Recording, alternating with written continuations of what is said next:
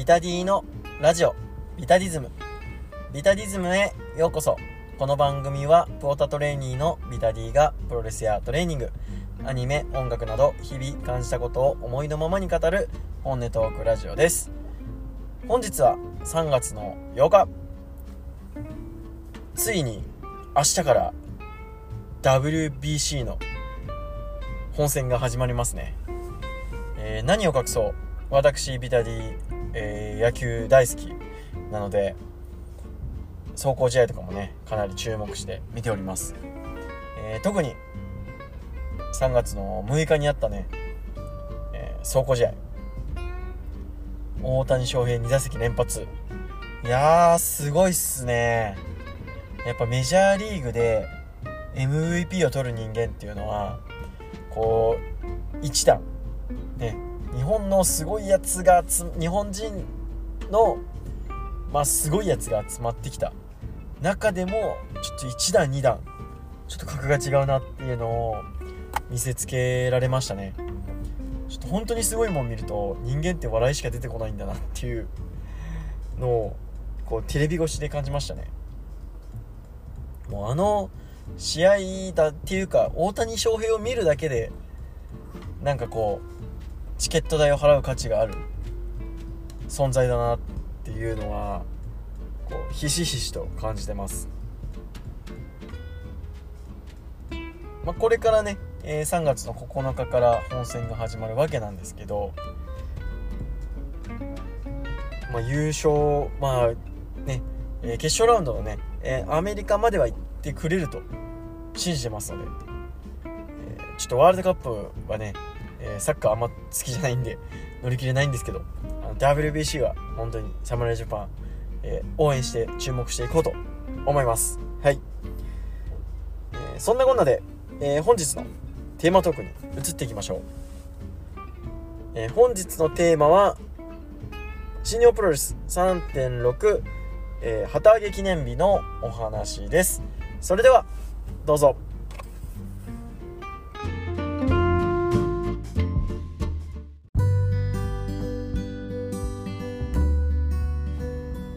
今回のテーマは新日本プロレス3.6、えー、働き記念日のお話です。アベマで無料放送がやっているので見ました、えー、実はですね今新日本プロレスワールド、えー、契約してないんですよ。あのサブスク貧乏がねただりましてまああんまり見ない月はまあ解約しておこうと。いうので、まあ、ニュージャパンカップってねどうしても、まあ、G1 とかに比べたら少し熱量が落ちるかなっていうのとそんなにまあ今新日本来てねえなっていうのがあって、まあ、今解約してるんですけどまあ、アベマで見れるなら話は別だということで、えー、この旗揚げ記念日ですね、えー、見ましたのでその、えー、ケツ3試合のね、えー、お話をしていきましょう。というかまあケツ3試合しかほとんど見れなかったんで。はい、えー、この日はあとはねああでもその前にえー、っとそのケツ3試合の前に言っときたいのは、えー、ヘナーレがね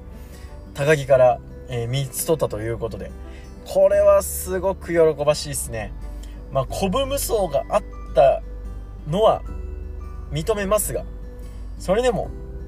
ヘナーレが高木慎吾から、えー、3つ取るというこの展開にこう期待が爆上がりですね。まあ、このままいけば、えー、夏の G1 ヘナーレ今年も出れるんじゃないかと。うん、いうことで。私、えー、ヘナーレ、えー、応援している身としては、えー、すごく嬉しかったですね。まあ、高木慎吾にニュージャパンカップで勝てるかって言われたらちょっと厳しいとは思いますけど、高木慎吾から3つ取ったという事実は変わらないので、ね、しかも、えー、前々、えー、IWGP 世界ヘビー挑戦者から3つ取ったという事実は変わらないので、もうどんどん上がっていってほしいですね。ヒゲとかも結構いい感じですよねちょっと雰囲気出たなって思うんでだいぶ少しこう走る感じじゃなくて落ち着いてき落ち着きもあるなっていうのはあの分かるのでね高木慎吾相手にねちょっと一発ベストバウトかましてほしいですね。うん。はい。という、えー、前座の印象です。まあそれぐらいしかちょっと見てないですね。はい、えー、では、えー、セミ前からいきましょう、えー、セミ前、えニュージャパンカップ1回戦、え海野翔太対、え高橋裕次郎です。試合前に海野翔太が裕次郎お兄ちゃんに憧れてましたみたいな。で昔の写真出してエモいなみたいな。のでツイートの文を締めてたんですけどなんかねちょっと自分でエモいなって言ってほしくないっすよね。なんかなんか海野のツイッターってちょっと僕嫌なんですよね。なんでしょうね。なんかこうなんだろう。まあちやほやしてほしいのが透けて見えるというか、うん、ちょっとなんかあんまりなんていうのかな。うーん。ああざとい。うんあざといっすよねちょっと。なんでなんか自分でちょっとエモいっていうのは見る側がねその人たちの関係性をこう見てああなんかちょっとエモい気分になったわっていうのであって自分がこうエモい気分になった時にエモいなっていうのはちょっとなんか違うんじゃねえかなと。いう気がしてますよね。うん。でまあ試合も裕次郎が先に入ってきてピーターさんおひさっていうのと、まあ、海野が目視リスペクトの入場して、えー、海の奇襲でスタートするんですけど、えー、ちょっとやり返されると、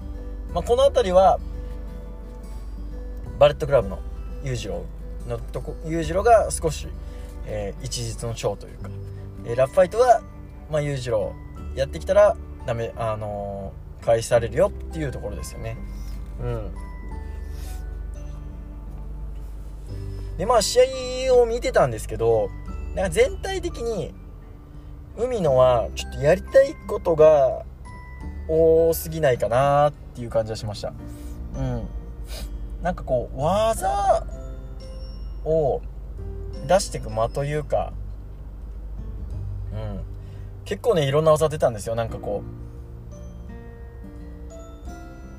う飛びつき式のネックブリーカーみたいな。うん。相手をちょっとひっくり返してのネックブリーカーみたいな技とか結構いろいろ出るんですけどなんというか間があんまり気に入らないですね僕は。うん。ちょっと前の内藤戦でも思ったんですけどちょっと前の内藤戦何だったかな？僕結メモしてたんで確かなんかあると思うんですけど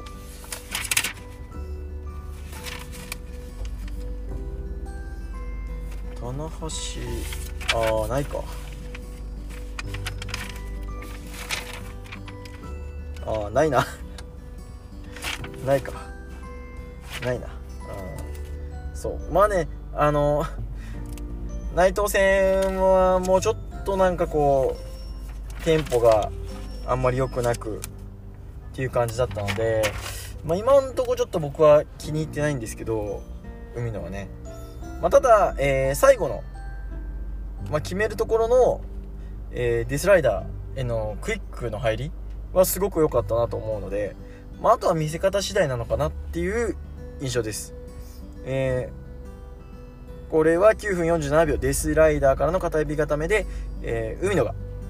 勝って、えー、2回戦進出となっています。えー、セミファイナルデビッド・フィンレイ V 対、えー、石井智弘アメリカ大会で、えー、J. ホワイトが負けて新日本追放になりましたよという中で、えー、乱入したデビッド・フィンレイ。俺はこれから、えー、やりたいようにやってやると。いうので、えー、悪い子宣言をしてたんですけど、まあ、この日出てきたのは、えー、レベルクラブ、えー、デビッド・フィンレイということで、えー、下道さんを引き連れてのバレクラ入りとなっています、えー、メイクでねちょっと色気出してきたなと、うん、黒髪にしてちょっとこうダークサイドな感じの。もともと髪が明るい人が黒になると少しこうダークサイドなね、えー、雰囲気を出せるんだなということですね。うん、まあ試合自体は反則とかなく、えー、石井と真っ向勝負となりました。うん。えー、石井がね、もっと来いもっと来いっつって、エルボーを打ち合って、えー、コーナー押し付けられて、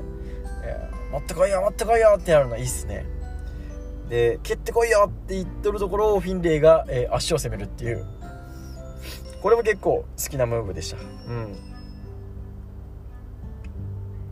なんというかこう劇場型ヒールっていうんですかね。うん。J が結構まあ知的というかまあ、怒るとこは怒るんですけど何をしてくるか分からない不気味さみたいなところを前面に押し出していたですけどフィンレイに関してはこう自分の赴くままに、えー、戦うみたいな感じのヒールタイプなので、まあ、下道さんが横にいるってことはおそらくバレクラの新リーダーはフィンレイになるのかなっていうのを、まあ、この試合で見れ見られるかっていうのも、まあ、争点の一つでしたね。えまあ、中盤にね、えー、なだれ式ブレーンバスター合戦みたいなブレーバスター食らってもすぐ立ち上がるしみたいな。で俺もやり返してるぜっつって石井が、えー、なだなだれ式ブレーンバスターやるんですけど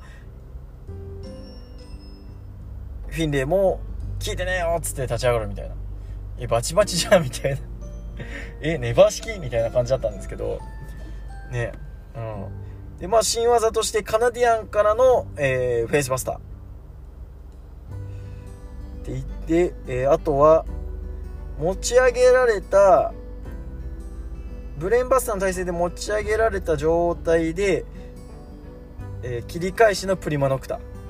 これちょっと受け手が難しそうな感じのね。はい。受け方でしたね。あとは、えー、石がシャイニングウィザードを繰り出したりと。こうもう技のデパート感のね石すごすぎるっすね。なんだかんだやっぱこの、えー、キャラチェン一発目に任される、えー、石の新日本プロレスからの信頼感まあ CT まあさらに言うと、えー、この後2回戦で当たる大川に対する新日本プロレスの信頼感っていうのは、まあ、でかいかなっていうところですね。で、まあ、最後はね、えー、ブレンバスターの、えー、切り返し合戦になるんですけど、まあ、若干カウンター気味で、えー、トラッシュパンダを決めて、えー、18分40秒、えー、トラッシュパンダで、フィンレイが勝って2回戦進出と。まあ、このままいけば、まあ、ニュージャパンカップ決勝までは行くでしょうと。まあ、あとは真田っすよね。真田フィンレイがこのニュージャパンカップの一つ目になるかなというところですね。まあ僕は今んとこまだ、えー、再契約する予定はないので、えー、皆さんのタイムラインでね、えー、楽しませていただきたいです。そしてメインイベント、えー、旗揚げ記念日のメインイベント、えー、新日本プロレス51年目の記念すべき日にメインイベントとなったのは IWGP タッグ選手権試合チャンピオン後藤弘樹吉橋の毘沙門と対、えー、岡田和親棚橋宏の、えー、ドリームチームですね。いやまさかねこうこの旗揚げ記念日の最後に毘沙門後藤と吉橋がね入場してくるなんて誰が思ったのかと。実はねこのマッチアップまあ実はじゃないですけどまあ言うなれば IWGP が負けなかった男後藤弘樹。で凱旋帰国一発目で岡田の踏み台にされた吉橋。と対になるようなね、まあ、言うなれば日陰。新日本プロレスの中では日陰を歩いてきたチャンピオン。対まあもう光をさんさんと浴びてねエースとして歩いてきた、えー、岡田棚橋っていうこのまあコントラストがねまあオーリ V も良かったですけどね本当にね。うん。なんかこう後藤義し泣かせんじゃんみたいな。うん。白塗りの後藤さんとか出てきてね。いやちょっと煽りからもう後藤義し応援したくなっちゃう雰囲気でした。で試合は岡田と吉橋のロックアップから始まって。うん。でまあ棚橋が結構捕まる展開もあるんですけどそこで岡田が、えー、入って止めに来ようとするんですけど後藤さんがね、えー、岡田をすぐ場外に出して、えー、撃退するっていうおちょっと後藤さん強キャラ感出すじゃんみたいな。うん感じですね。でまあここ最近のね吉橋は本当に、えー、緩急とスピード感で、えー、間延びしないっていうのがすごくいいポイントなのでそれが、えー、前面に出てましたね。うん。でまあ1つ目のスポットとしては、えー、追組式の後藤さんのラリアットを回避して岡田が、えー、マネークリップに行きます。でさらに後藤さんが岡田をコーナーに叩いて、えー、一回ほどくんですけど、まあ、さらにドロップキックからってからのマネクリ、うん、でまあこのねマネークリップをね食らう後藤さんの顔がめちゃくちゃいいんですよね。いや本当に苦しそう。あのレインメーカー受けもそうなんですけどやっぱりねこう相手をアップさせる。っていう面を考えると、まあ、後藤弘樹っていう男は本当に素晴らしい素材だなと。いうことを再確認しましたね。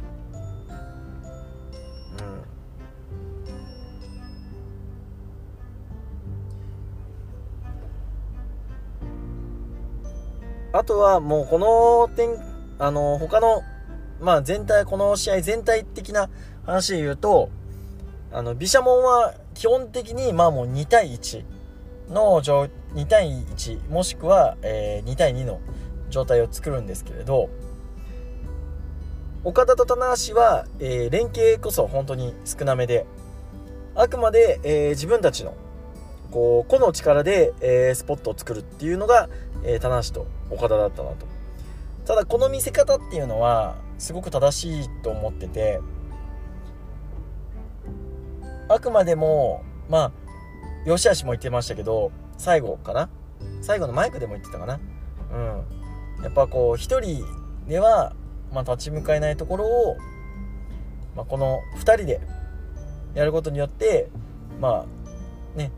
えー、1人じゃあ棚橋とか岡田にはなれないけど2人の連携があればこの2人にも対抗できるんだぞっていうものを見せるという見せ方としてはもう素晴らしかったと思います。ね。あのただやっぱりこのエース2人の個の力っていうのは素晴らしくて、えー、ダイビングエルボーからの、えー、ハイフライフローみたいなね。これ決まったらやべえだろっていうところで、えー、吉橋がなんとかハイフライフローを剣山で、えー、迎撃しますと。でまあ、この辺でね結構棚橋コールあの実況の人が棚橋コール出てますって言ってましたけどいやそこは吉橋コールやろみたいな。うん。ね。いやもうほんと全力でね吉橋と後藤を応援したくなっちゃう。で試合終盤になってもね吉橋のチョップの勢いが落ちない。もう素晴らしいですね。いやこんなに吉橋褒めることないなって思うんですけど本当にいいんですよ吉橋が。素晴らしい。でそこをさあくまで結構良し悪しがメインにいって、まあ、サポートする後藤弘樹っていうこのバランスが、えー、毘沙門の良さなのかなって思います、えー、最後は奈落からの片指固めで、えー、棚橋から良し悪しが3つ取るということで、えー、非常にグレートマッチでしたね、えー、この IWGP タックっていうまあポットでというかまあ、ポットでのタッグが取れるベルトっていう印象の、まあ、新日本プロレスのタッグ戦線なんですけど、まあ、ここまで OG オープン FTR、まあ、TMDK とやってきた、えー、毘沙門のこのタッグ選手権に対する価値の上げ方はすごくいいなと。まあ、決してねこの吉橋後藤っていうのは、まあ、一人でメインイベントを務める力があるかと。言われたら正直今の新日本プロレスの中では難しいかなと思うんですけど。ただタックの価値を上げてさらに自分の価値も、えー、上げるっていうこのプロレスラーとしての評価の上げ方っていうのはもう賞賛に値するなって。うん。よしあしなんでね本当にこんなところにまで来るとは思ってなかったしまさかね旗揚げ記念日のメインイベントをよしあしがマイクで締めるなんて誰も思ってなかったなってここ3年前とかねの話をするとなかったんじゃないかなって思います。で最後はね、えー、史上最大の三昧ということで。はいって終わるんですけどなんかあの気の抜けた感じの締めがこの毘沙門の2人らしいなって思って少しちょっと泣きそうになりました。うん。まあこれでね、まあ、ニュージャパンカップにの2人に対する注目度も上がるしどっかでねやっぱタック選手権をビッグマッチのメインにしたりしても全然問題ないんじゃないかなっていうクオリティを見せてくれてるので、えー、毘沙門新日本プロレスはもっと大事にしてほしいなって思います。そんなこんなで本日のテーマトークは以上となります。